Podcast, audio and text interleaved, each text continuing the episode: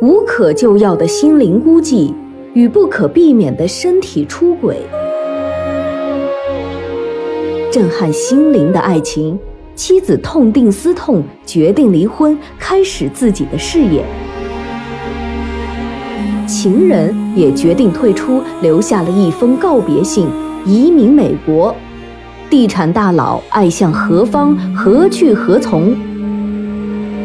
欢迎聆听广播剧《留守男人》，作者米瑞荣，拟音段小初，混音吴桐。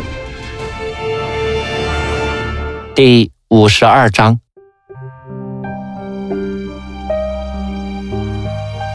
吴姐，你知道吗？在我们老家村里，剩下的几乎都是女人了，男人了都偷渡了，剩下的都是女人，嫁不出去的。所以啊，大家都说我们那里是寡妇村。借钱给我的是我们的一个远房亲戚，借钱的条件呢，是我要娶他的子女。还要让他的姐夫帮我偷渡哈，这样呢，子女嫁出去了，钱也挣到了。还好啊，妻子对我很好，我们在一起生活了五个月。因为偷渡呢，也要等好的季节哈，到了该走的时候呢，我真的就不愿意走了，我怕死在床上啊。我才有了家，有了老婆，老婆也怀上了孩子，我不想走了啦。我父母还打我、骂我，说我没有出息，家里借了这么多的钱怎么还啊？吴姐，你知道吗？那些钱我们根本就没有沾过手，就是一张借钱的字据啊！阿红的眼睛里噙满了泪，手攥成拳头，像是要发泄出去的样子。在他的讲述下，吴婷的脑海里。还原了一个场景：阿红深爱自己的妻子，妻子婚后怀上了孩子，但到了扬帆的季节，阿红该走上他们祖祖辈辈都走过的道路了。撕心裂肺的分离，于是变成了一幕幕必须登场的戏。放不下的，还是家里的娇妻和肚子里还未出世的孩子。两年过去了，孩子都还没有见过自己的父亲，所以阿红每天都在努力奋斗，就是为了有一天能和老婆孩子团聚在一起。那你怎么又偷渡到加拿大了呢？美国不是更好吗？你是不是得了移民习惯症了？久了不移就不习惯了。吴婷笑着调侃起阿红来，在美国工作嘞。倒也挣了不少的钱，每个月能给到家里寄很多的钱回去哈。借的钱呢都已经还完了，家里呢也盖上了新房子，但就是拿不到美国的身份，你永远就是黑人。我听朋友讲哈，这边的政府呢要宽松一些，还有哈这边的华人比较多，语言没有障碍，所以呢就过来了。真的吗？那你没有护照又是怎么过来的呢？嘿嘿，吴姐，还真是要给你讲讲我偷渡到加拿大的事情哎。你知道吗？美国和加拿大之间的边境线是世界上最长的不设防的边境线哦。所以呢，我先是跟这边的朋友约好了哈，那个时间呢，我什么都不带，装作游客。来到和平门的关口。说到这里，阿红的脸上浮现出一种莫名的兴奋，因为那是他的人生经历中的一次自己策划的跨国大偷渡。和平门是连接美国华盛顿州和加拿大 B.C 省的一个最大的陆路关口，这个关口也连接着两座著名的城市——西雅图和温哥华。每天有数以万计的货柜车和游客往返于两国之间。和平门无疑又是一次改变阿红人生的大门。这里的移民官员们只是检查每天排班过往的车辆，而对于走在两国关口之间的宽大的公园绿地上的人却不检查。公园里常有游客在这里照相和玩耍。那天，阿红先在美国那边的草坪上若无其事地转悠，一件还算是笔挺的西服，一个小包装着阿红不多的家当，胸前挂着一个照相机，自己俨然就是一个观光客。五月的阳光温暖而和煦，一棵树冠足有十米的垂柳树摇曳着每一根枝条，发出擦擦的响声。阿红先是装模作样的拿着照相机照着风景，然后磨蹭着往公园里加拿大这边的草坪上走来，一会儿又在树下装出很享受的样子。其实他是在眯着眼。看有没有人在注意他。好半天，的确找不出一个关注他的人。他愤愤不平地嘀咕着：“切，这偷渡也太没难度了吧！”于是起身，装作是晒足了太阳的懒汉似的，晃晃悠悠的，像是要回家一样，一步跨了过去，然后就上了朋友的车。就这样，偷渡成功了。阿红眉飞色舞地讲着自己的越境经历，吴婷不得不佩服阿红和他的朋友们那股不屈不挠的折腾劲儿。真是服了你们了。那身份拿到了吧？还没有呢，快啦！表哥已经交了，就等面试啦。反正呢，我也想好了，他要是不批我呢，我就在那里假装自杀。说着，阿红的眼睛里透出一丝狠劲儿。送走阿红以后，吴婷脑子里一片迷糊。为什么有钱的人在移民，没钱的人也在移民？有些人还是前赴后继地踏上移民的路，而只有那些真正进来的人，才能体会到其中的痛苦。这不就跟钱钟书的《围城》笔下描写的婚姻生活一样吗？城里的人想逃出去，城外的人想冲进来。感情是如此，生活也是如此。大家都痛苦不堪，还津津乐道的调侃着幸福。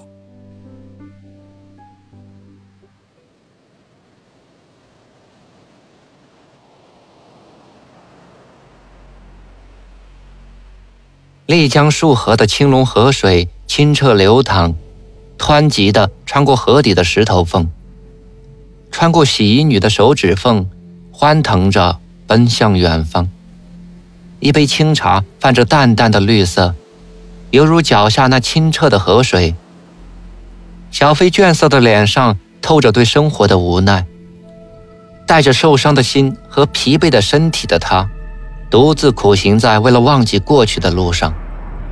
几天前，一脸疲惫的他从丽江转移到了束河。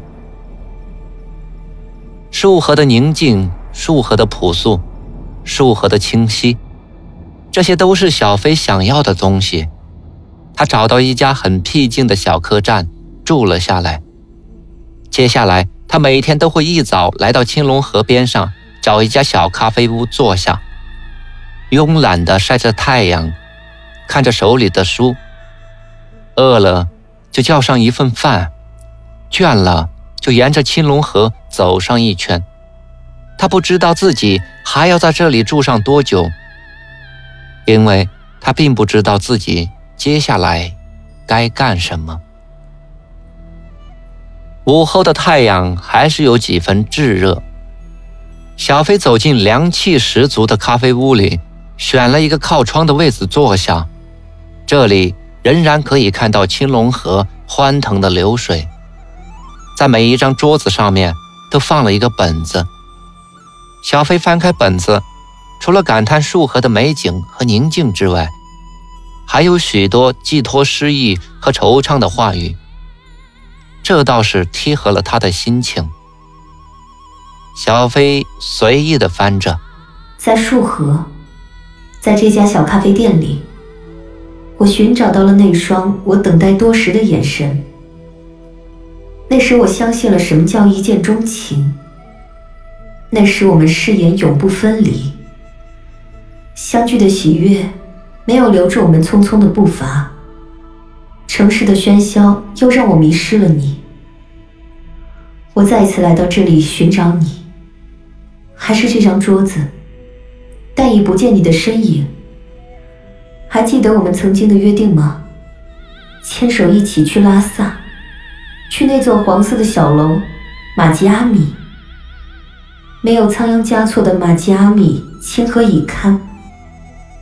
难道真的应了那句诗句？最好是不相见，如此便可不相恋；最好是不相识，如此便可不相思。亲爱的，不管你来不来，十月拉萨的天空下，玛吉阿米的小黄楼上，我都等你。留言的边上，是一幅用钢笔素描的一座小楼，可能这就是留言者所说的。马吉阿米的小楼吧。小飞被这个留言感动了，他甚至有了马上起身到拉萨的冲动。对，到拉萨去，到马吉阿米去，哪怕是永远都不能见到心爱的人，那也能在那里触摸到三百年前的凄美爱情故事。也许只有那些更加沉重的爱。才能释放自己沉浮的心，哪怕是没有仓央嘉措的身影。十月的拉萨，早晚已经有了寒意。从加拿大回到成都后，李海匆匆地处理完公司里的事，然后给陈总签了一份授权委托书，就带上司机小刘，开上越野车，义无反顾地向西藏。进发了，越过神山，涉过圣湖，才别佛塔，又见金帆。草原细雨，高原阳光。沿途这些尚未被现代文明践踏的美丽风景，让李海震撼不已。当然，让他震撼的不仅是这些风景。还有那些骑着自行车行进在川藏线上的老外，还有那些磕着长头到拉萨朝圣的藏人，更有那些从未进过大城市的倒班工人。看着山崖口那些在风中摇晃着、身体匍匐在地的老人，他真担心他们能不能。这样周而复始的磕着长头到达他们心中的圣地，手指穿过那漫天飞舞的经幡，即使转遍所有的灵塔，都无法寻觅到属于仓央嘉措的那一座。李海无心留恋沿途的山川美景，他一路风尘，只是为了那座坐落在八角街上、白色毡顶的。马吉阿米，那里有一个寄放相思的角落。茫茫之中，他并不知道自己心中的马吉阿米，此时在哪里。下午的拉萨阳光和煦，他坐在马吉阿米的屋顶平台上，一杯咖啡，几本仓央嘉措的诗集，一段下午的时光。这都是为了配合着思绪的飞扬，去偶遇他心中的马吉阿米。三百多年前的一个星空的夜晚，仿佛伸手就可以摘下星星。从不循规的仓央嘉措，踏着风花来到八角街那个藏式的酒馆，只是为了寻找一个同样也不倒举的美丽少女马吉阿米。三百年后的今天，玛吉阿米依然吸引着无数的孤男怨女，为了逐梦，为了怀念，为了祭奠；而李海，则是为了等待。一个没有约定过，也。也不可能实现的等待。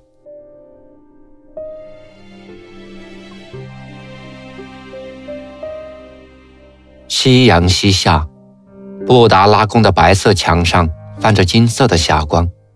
雷海拿起照相机，记录着夕阳下的美景，记录着八角街上繁忙的街景。突然，长镜头里出现了一个熟悉的身影，雷海全身一震，他猛然地抬起头，焦急地寻找，只是再也无法在茫茫的人海中寻找到那熟悉的身影。满眼看到的，只是熙熙攘攘的人群。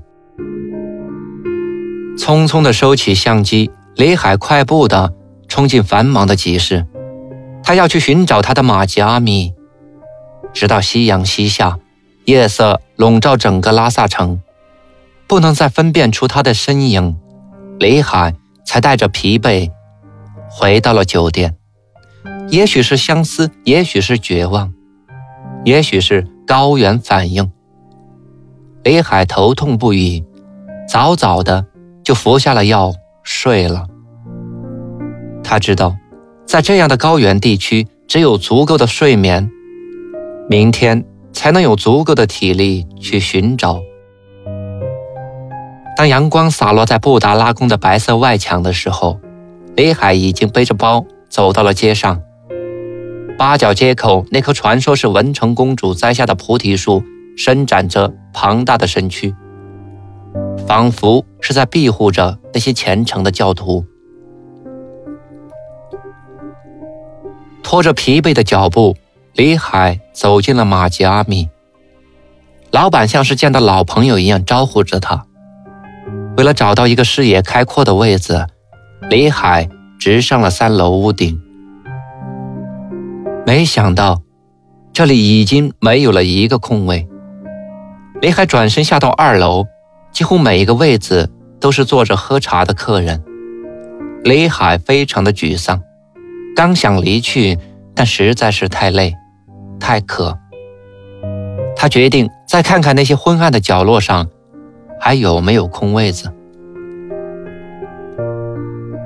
一个角落里。一张茶几上亮着一盏并不太亮的灯，三张椅子上只有一个背影蜷缩在那黑黑的角落里，这又是一个带着伤痕的孤独的旅人。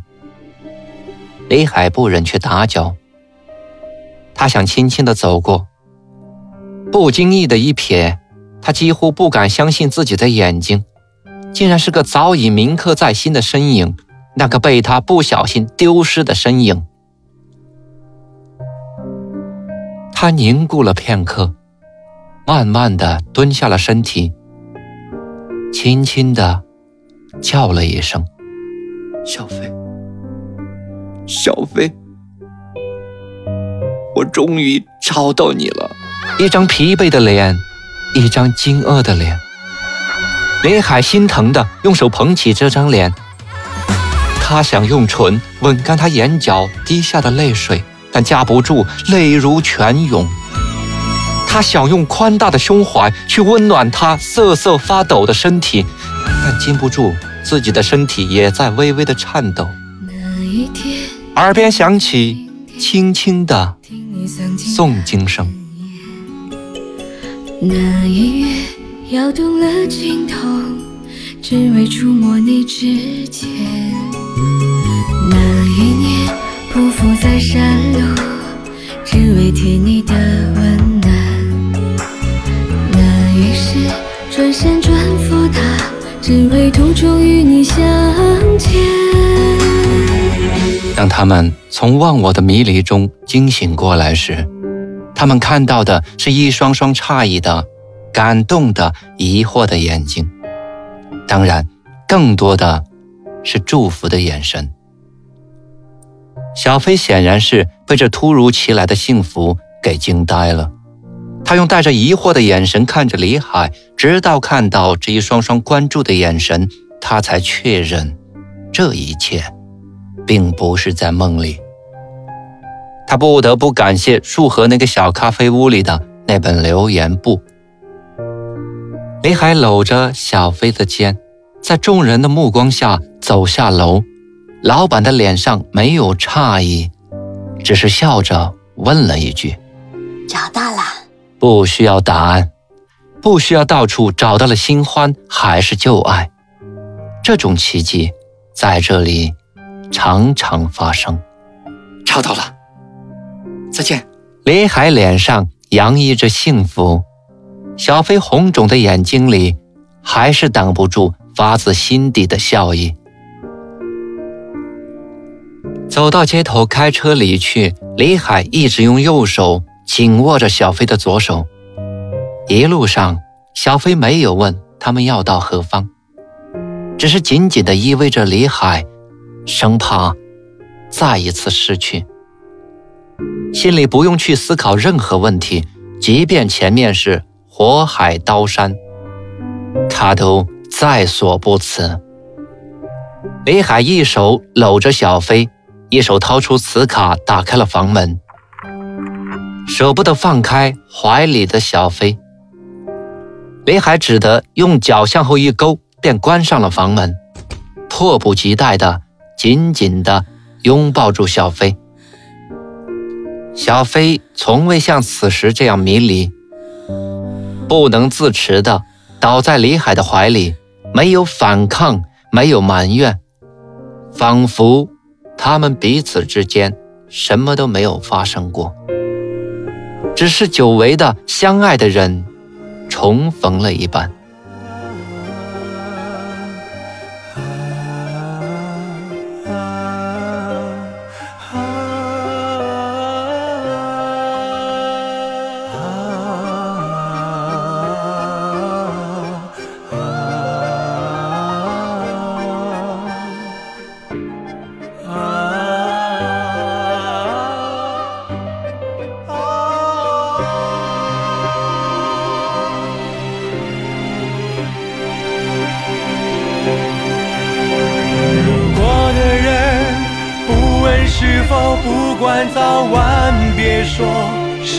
是假是真，路过的人都会微笑，都能挥手，还得风雨兼程。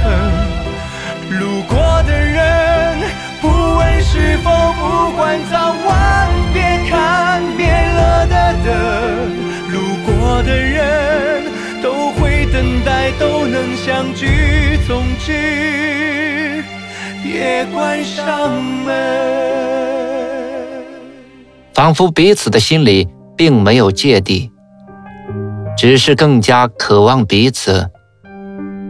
他们没有时间，也没有勇气去责怪和埋怨对方，因为失去对方已经让他们疲惫不堪。此时，任何语言都是多余的。唯有灵与肉的结合，才能填平心中的沟壑。